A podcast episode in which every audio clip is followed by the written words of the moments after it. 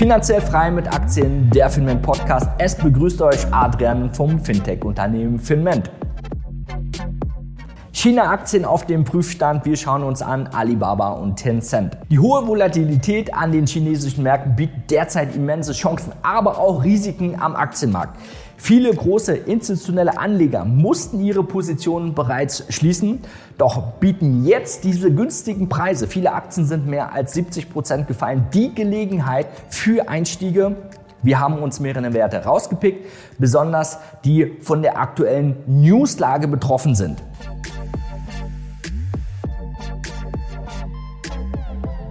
Fakt ist einfach die aktuelle Situation.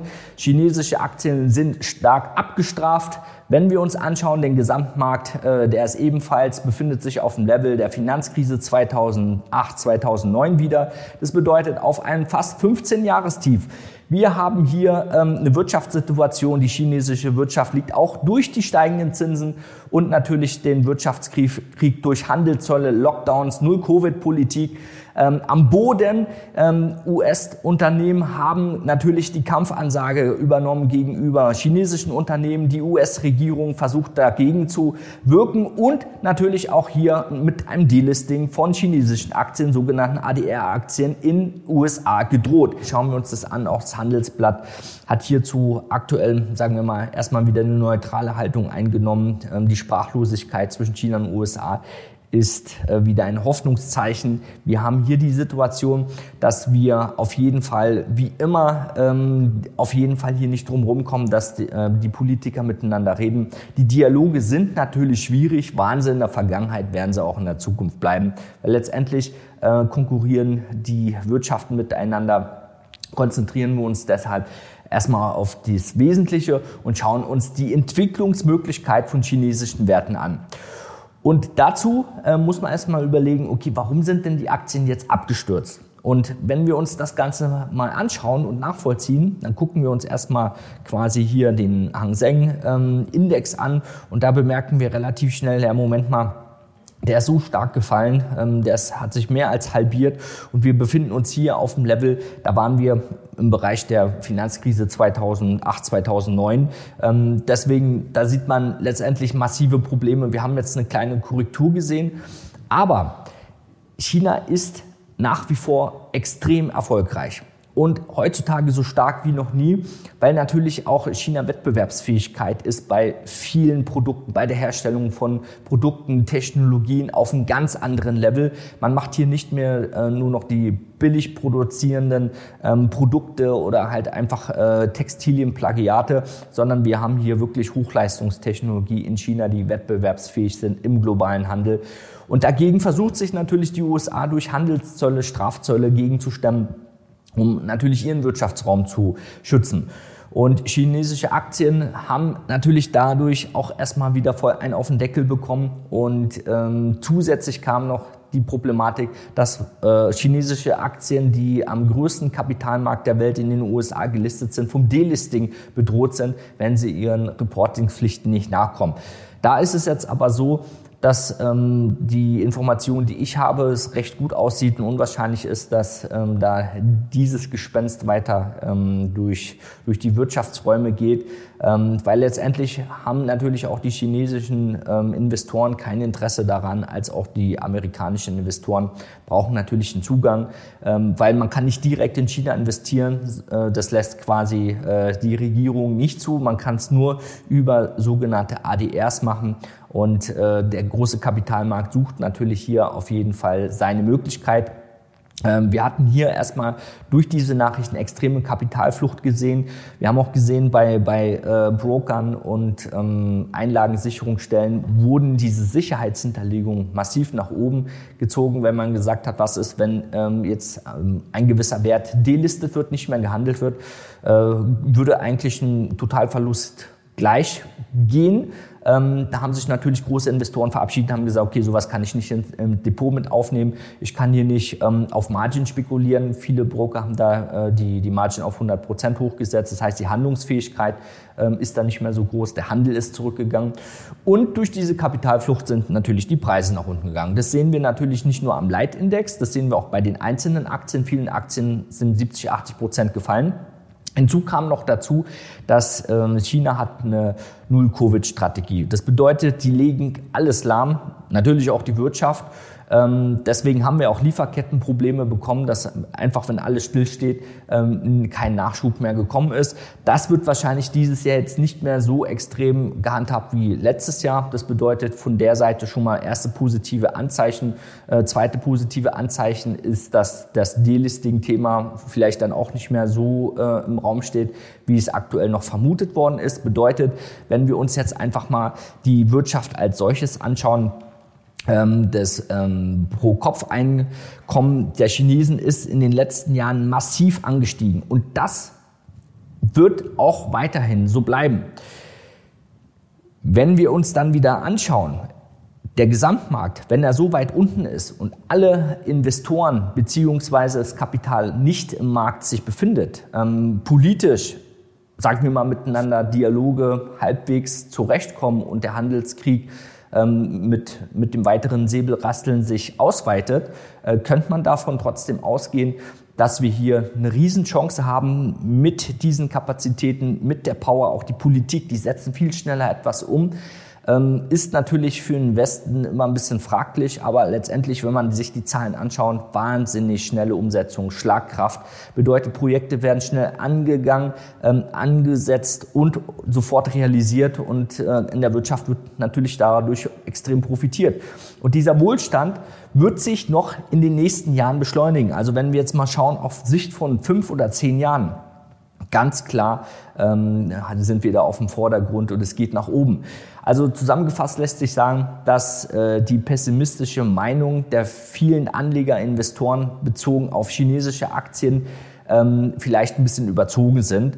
Und äh, selbst wenn wir sehen, dass wir ähm, eine Veränderung haben, mittel- oder langfristig, ähm, wird keiner um diesen chinesischen Markt rumkommen.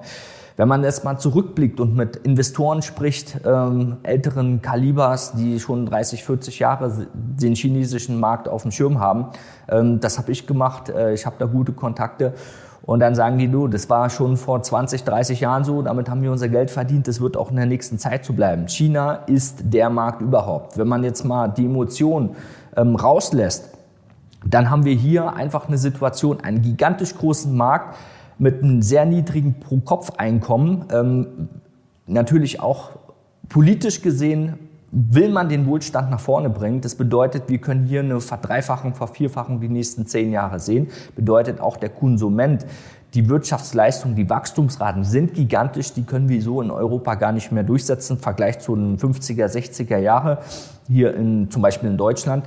Ähm, heißt aber auch, wenn wir uns mal analog einfach äh, in der Recherche uns das angucken, bedeutet, dass sich Aktien auch gern mal verfünf- oder verzehnfachen können. Und deswegen ist es so wichtig, dass wir uns hier einfach mal die einzelnen Aktien anschauen. Da kommt natürlich ähm, die Aktie Alibaba ins Spiel. Da ist es so, dass wir ähm, den Kurs natürlich hier erstmal gesehen haben, um 75 Prozent gefallen, ja, aufgrund der Situation, die ich jetzt gerade beschrieben habe. Aber ähm, Alibaba ist nicht nur ein E-Commerce-Unternehmen, sondern ist auch so breit aufgestellt, dass sie in allen äh, Bereichen natürlich führend sind. Und äh, wenn es der chinesischen Wirtschaft gut geht, werden die auch extrem davon profitieren. Jetzt sind die Zahlen nicht unbedingt gut gewesen. Ähm, wir haben gesehen, äh, wenn man sich das mal anschaut, auch Tencent komme ich gleich dazu, ähm, sind die Wachstumsraten nicht mehr so großartig wie erhofft, weil es gibt viele US-Unternehmen, die haben Wachstumsraten von 20, 30, 40 Prozent. Da hat ähm, Alibaba eher Probleme aktuell noch mit, aber es ist natürlich verständlich. Ähm, auch die politische Situation ähm, ist so, dass äh, gerade Unternehmen, die so groß sind, natürlich hier äh, von der chinesischen Regierung auch ganz genau beobachtet werden, weil es natürlich nicht gewollt ist, dass es da in eine falsche Richtung geht oder andere Interessenpositionen eingenommen werden. Natürlich hat man hier aber trotzdem die Möglichkeit, wenn ich rein mir den Chart mal anschaue, zu sehen, okay, ähm, gehen wir einfach von aus, das ist in den Märkten mit eingepreist. Ähm, und wenn ich weiß, langfristig wird so oder so nach oben gehen, ähm, dann komme ich hier um eine Alibaba nicht herum. Hier die Chance natürlich im Einkauf liegt der Gewinn. Wir befinden uns auf dem Level, da waren wir 2015. Ja, heißt irgendwie gute sieben, acht Jahre auf dem Tief. Ähm, bedeutet aber auch, wenn man diese Power mal sieht und der Gesamtmarkt, das Wachstum des Landes dann voransteigt ähm, und natürlich Alibaba auch international agiert, bedeutet, dass wir hier mindestens Kurssteigerungen von 100, 200 Prozent wieder sehen werden. Dazu ist es aber ganz wichtig, nicht einfach blind jetzt zu kaufen. Ja? Man hat hier die Möglichkeiten, wenn man am Optionsmarkt ist, zu sagen, okay, ich versuche das mit Optionsstrategien umzusetzen, Cashflows zu generieren oder ich versuche auf jeden Fall erstmal auf einen gewissen Trendstart zu warten. Also ich muss mir diesen Wert auf die Watchlist setzen. Genauso, wenn ich mir auch den nächsten Wert angucke, ähm, dass ich hier einfach mal schaue, was ist denn eigentlich mit Tencent? Tencent ebenfalls äh, nicht mehr wegzudenken und wenn es der chinesischen Wirtschaft gut geht, wird es auch Tencent äh, wieder gut gehen. Ähm, zumal sie auch pro der politischen ähm, Partei na, wohlgesonnen sind. Hier wurden quasi auch große Spenden äh, abgesetzt an den Staat. Ähm, da könnt ihr auch noch mal gucken. Bei uns hier zum Beispiel auf dem Finment-Blog haben wir noch mal das alles zusammengeschrieben zum Thema Alibaba. Ähm, auf jeden Fall super recherchiert von unserem Team und auch äh, beschrieben. Da könnt ihr euch nochmal anschauen, das Kerngeschäft. Deswegen würde ich jetzt hier an der Stelle nicht großartig drauf eingehen. Aber wichtig ist zum Beispiel auch ähm, Alibaba als auch Tencent, die geben massiv äh, natürlich auch hier ähm, dem chinesischen Staat äh, Gelder zur Verfügung, um natürlich das äh, Wohl der chinesischen Bevölkerung zu unterstützen, ist natürlich auch ein Versöhnungsdeal, dass man sagt, okay, hier werden keine weiteren Beschränkungen vorgenommen. Weil von diesen ähm, Einschränkungen sind natürlich diese Unternehmen auch betroffen.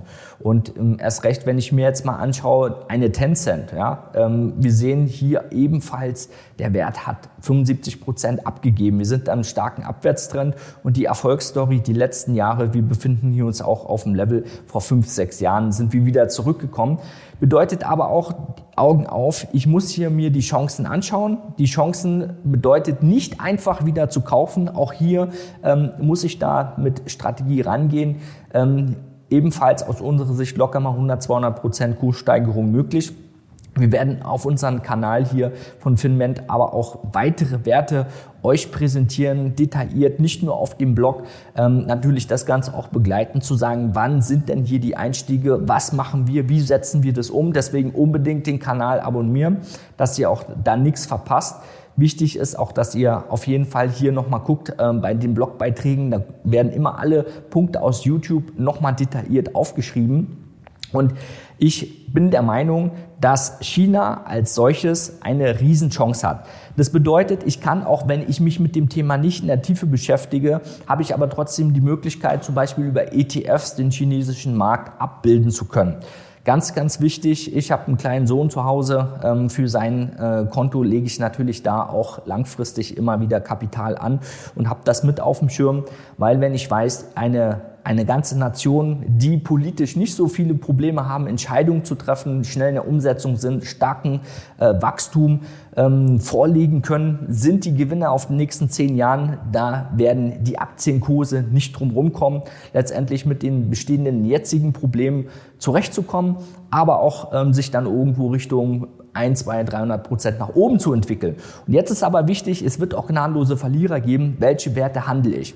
Alibaba, Tencent sind natürlich so als Basis, äh, da kommt man nicht drum rum, aber es gibt viele kleine Unternehmen, die ebenfalls an der Börse gelistet sind, die Riesenchancen geben. Deswegen ist es so wichtig, sich mit dem ganzen Thema zu beschäftigen, Einzelanalysen zu machen und zu wissen, mit welcher Strategie handle ich. Weil wir sehen ja, letztendlich einfach nur in China zu investieren, bringt nichts, wenn ich jetzt eine Tencent oder Alibaba mit 75 Prozent weniger als vor ein, zwei Jahren im Depot habe. Deswegen Risikomanagement ganz wichtig.